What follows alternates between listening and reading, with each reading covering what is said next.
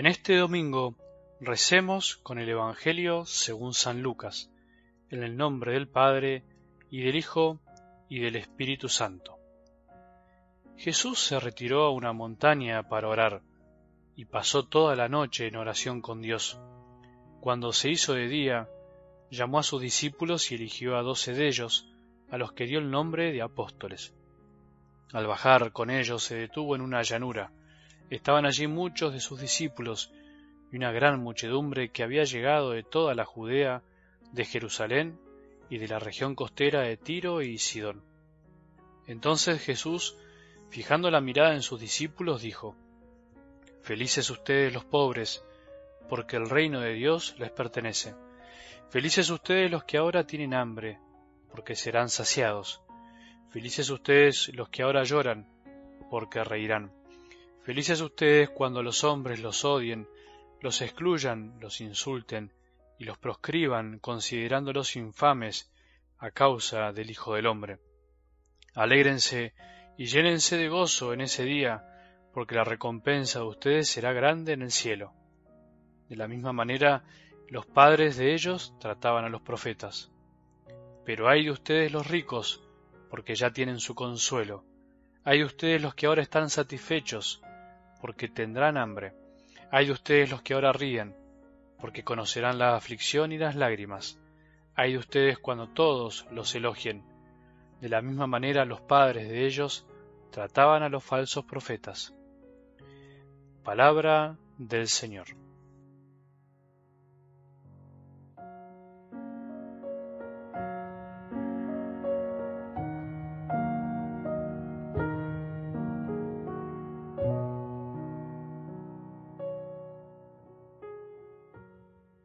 Así como ese día Jesús se retiró para orar y pasó toda la noche en oración, hoy nosotros en este domingo podemos de algún modo hacer lo mismo.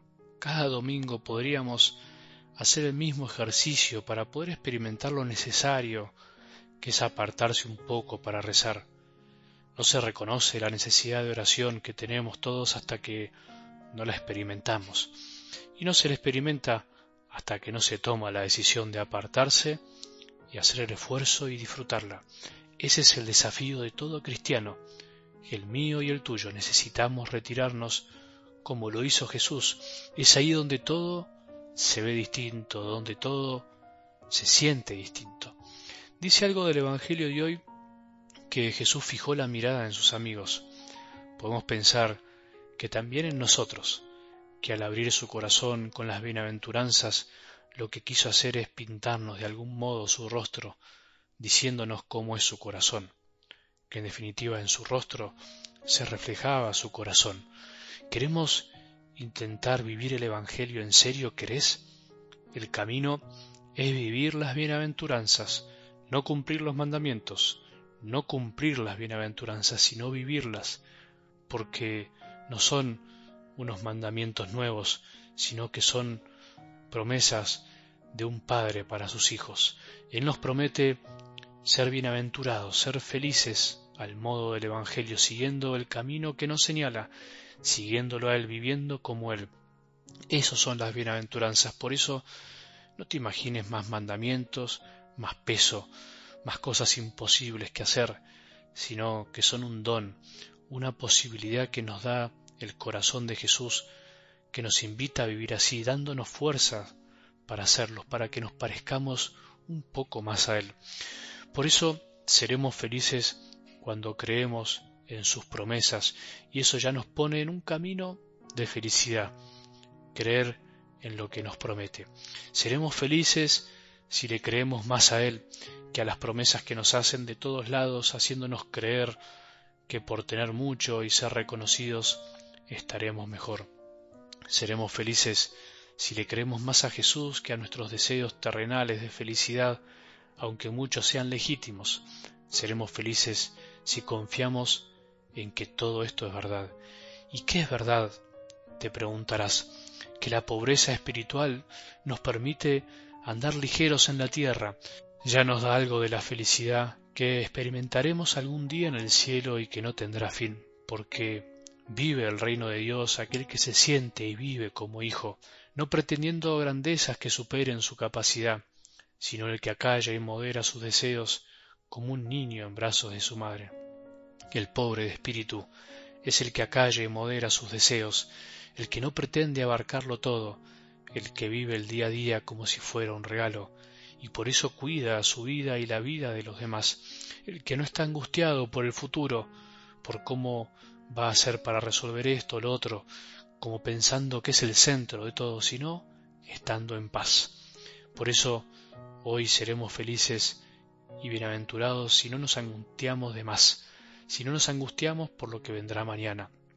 Hoy vamos a experimentar más felicidad si creemos que aunque a veces nos falte un poco de amor, de afecto, confiamos en que sólo seremos saciados por el amor de Dios. Hoy seremos más felices aunque estemos llorando por algún dolor, por alguna angustia, por una muerte, por la falta de trabajo, por peleas en nuestras familias, por nuestras frustraciones diarias, seremos más felices si confiamos en que el consuelo verdadero nos vendrá solo de Él, solo si nos acercamos a Él, si nos arrodillamos ante Él, si dedicamos más tiempo a Jesús, si nos entregamos más a los demás y hacemos algo por ellos. Hoy seremos más felices si aunque nos burlen en el trabajo, en la facultad, incluso en la propia familia, experimentamos que no hay nada más lindo que sufrir algo por amor a Jesús, uniendo nuestro sufrimiento al de Él, sabiendo que esa unión da un gozo que sólo puede explicar aquel que ama y tiene fe, sufriendo a causa del reino de los cielos. Y hay de nosotros si hoy vivimos como si no necesitamos nada, ni de nadie, llenos de todo, pero en realidad llenos de nada. Hay de nosotros si pensamos que comprar algunas cosas va a saciar nuestro verdadero hambre de felicidad. Hay de nosotros, los que creemos en Jesús y vivimos de la risa superficial y no nos damos cuenta del llanto y el sufrimiento de los demás. Podemos reír, sí, está bien, pero no podemos olvidarnos de los que sufren y de los que lloran.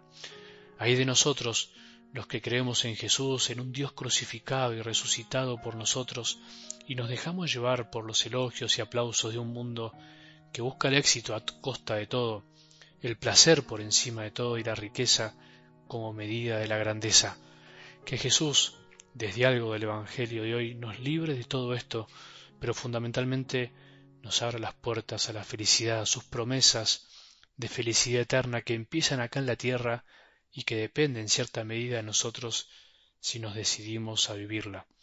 Que las palabras del corazón de Jesús, de estas bienaventuranzas, nos ayuden a vivir un día en paz y que podamos encontrar la felicidad que Él nos promete. Que tengamos un buen domingo y que la bendición de Dios, que es Padre misericordioso, Hijo y Espíritu Santo, descienda sobre nuestros corazones y permanezca para siempre.